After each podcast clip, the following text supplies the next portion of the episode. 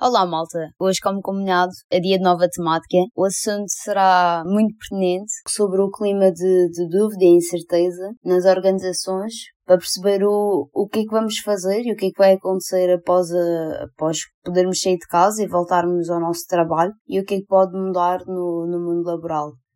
O ano 2020 trouxe-nos vários desafios, sobretudo para as organizações. Uh, ainda não tínhamos acabado o ano 2019 e já, já existia um vírus que ameaçava vidas. Estávamos tão distraídos que nem percebemos que o cenário de crise e de pandemia podia estar a aproximar-se. Afinal de contas, como, como em bom português se diz, as coisas más só, só acontecem aos outros. A pandemia e o vírus chegou rápido que nem deu espaço às organizações para pararem um plano de, de atuação e de implementação face ao novo cenário. Cenário esse temporário, mas que, na opinião de muitas pessoas, pode revolucionar o mundo no geral e o mundo do trabalho também. Então, tendo em conta esta situação, as organizações foram forçadas a agir rapidamente, colocando vários desafios à prova, de, sobretudo do, do, dos seus colaboradores, como a capacidade de mudança, de compromisso, a inovação e também uma das componentes principais, que é a resiliência de, de todos, digamos assim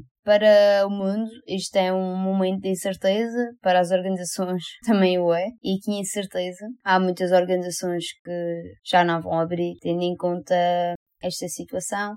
Há outras que vão estar em crise e o que esperemos é que as empresas, na sua maioria, consigam sobreviver e que não acarrete assim tantos despedimentos em massa, digamos assim, como presenciamos na crise de 2010 mas é certo, a incerteza está e, no meu entender, está para durar, tendo em conta os desafios que agora vai acarretar e também pela nova crise económica que se avizinha e que infelizmente trará impactos negativos. É assim, meus amigos, eu não, não quero ser pessimista, mas tudo aponta para, para tempos difíceis. E sim, provavelmente isto não vai acabar tudo em bem, infelizmente. A nível das organizações, já sabemos que realmente está, está instalado uma crise, uma incerteza grande.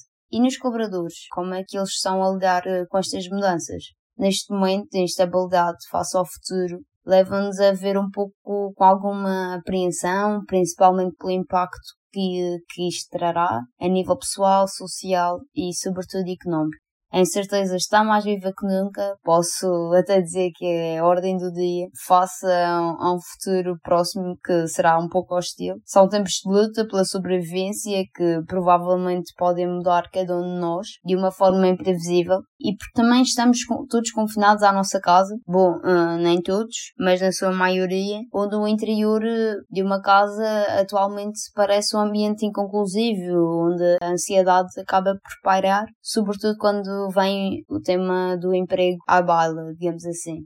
Então, tendo em conta estas questões, existem algumas perguntas que devem parar na cabeça de muitos. O que é que vai acontecer? Irão surgir despedimentos em massa? Como é que vou arranjar outro trabalho? Como é que vou pagar a renda, as despesas? E a pergunta principal é quando é que isto vai acabar? O qual levanta outra questão, não é? Que é quem será capaz de, de, responder a estas questões. Na minha perspectiva, acho que neste momento dificilmente alguém conseguirá. Existem vários cenários, é certo, uns mais positivos do que outros, claramente, mas lá está, é incerto. Como afirma uh, Isabel Gillies, a pandemia pode deixar os colaboradores perdidos e, na minha perspectiva, estamos todos um pouco de mãos atadas, entregues ao nosso próprio destino destino esse de estarmos perdidos em casa. Ironia, digo eu. O que levanta outras questões é como é que vou conseguir encontrar o meu caminho, como é que vou sobreviver a esta desorientação, como é que vou traçar novos objetivos face a algo que é tudo incerto.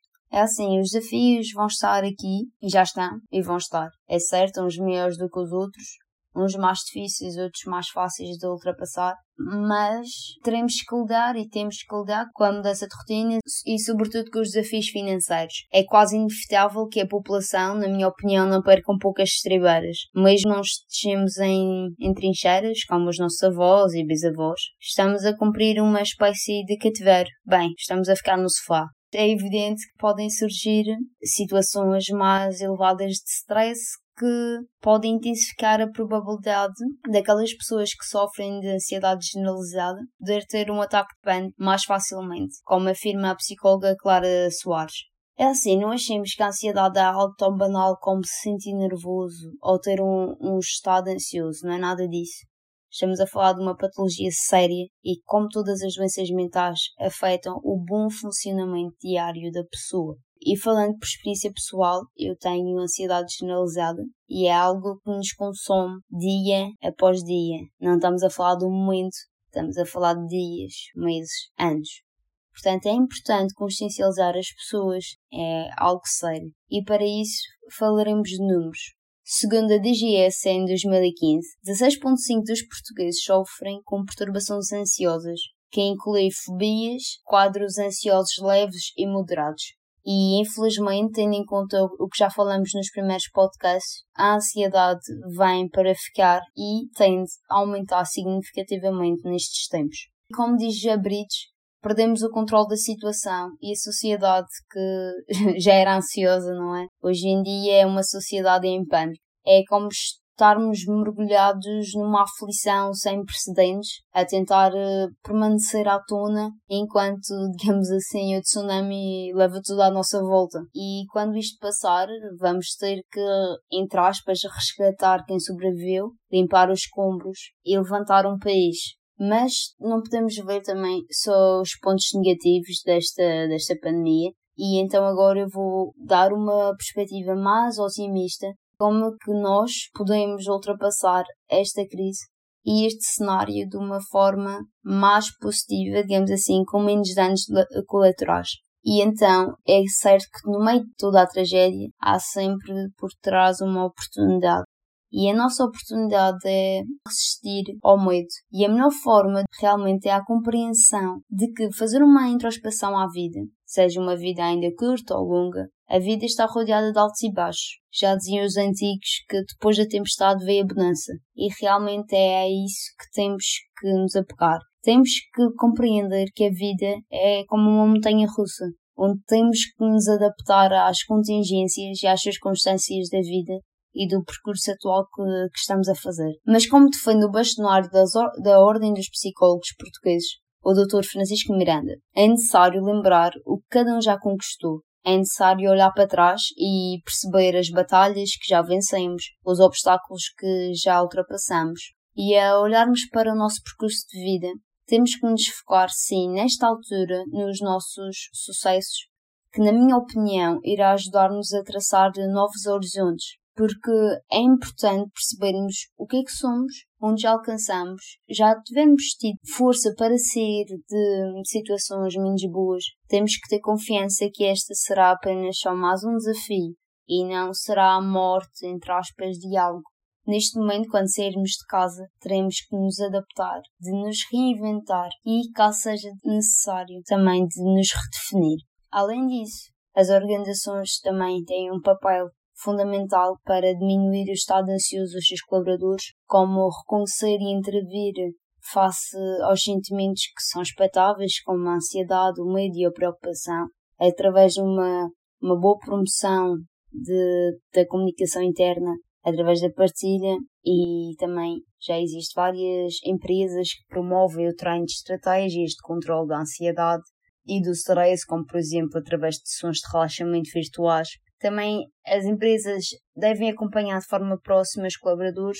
É claro que os colaboradores estão inseguros e fazem perguntas como será que o meu posto de trabalho está assegurado? Será que irei receber um vencimento por inteiro? E aqui é importante que as organizações respondam forma clara e direta, transmitindo a segurança. É importante realmente antecipar essas questões e responder eh, de modo claro e direto, transmitindo confiança aos colaboradores. E isso também permitirá menos estados ansiosos, digamos assim, e isto também mantém a confiança na, na, organização, que é algo muito importante. E então estes foram alguns exemplos, digamos assim, algumas empresas já estão a fazer e que podem atenuar e até estabilizar os estados ansiosos dos seus colaboradores. Para acabarmos esta reflexão, é necessário perceber que é a fragilidade e a vulnerabilidade humana são comuns, estão presentes na nossa essência e deste modo todos temos algo a aprender e até a ganhar de, através de, da ligação uns com os outros, da empatia, de, de ajudar. E citando Pedro Mata Santos, quando tudo serenar entre tantas vítimas, não matemos também o que nos torna humanos. E isto é super importante, manter a nossa humanidade e realçarmos valores que muitas vezes parecem que já não existem, como a empatia, a compaixão. E agora, para acabar desta reflexão, será que estou a me sentir eh, assim? Será que a ansiedade está no meu cotidiano quando falamos de emprego? Ou como é que vocês têm lidado para tentar abstrair-se da incerteza? Digam-me. Eu ficamos por aqui. Espero que tenham gostado. Temos encontro marcado na próxima terça-feira. Não percam uma entrevista com o Gonçalo Vareta sobre estas questões e sobre o futuro da, das organizações, o que é que pode mudar a nível de trabalho. E pronto, deixem a vossa opinião. Podem fazer através do Instagram, do LinkedIn e do Facebook, formalidades à parte. Espero que tenham gostado. Daqui fala Patrícia Silva e até terça-feira.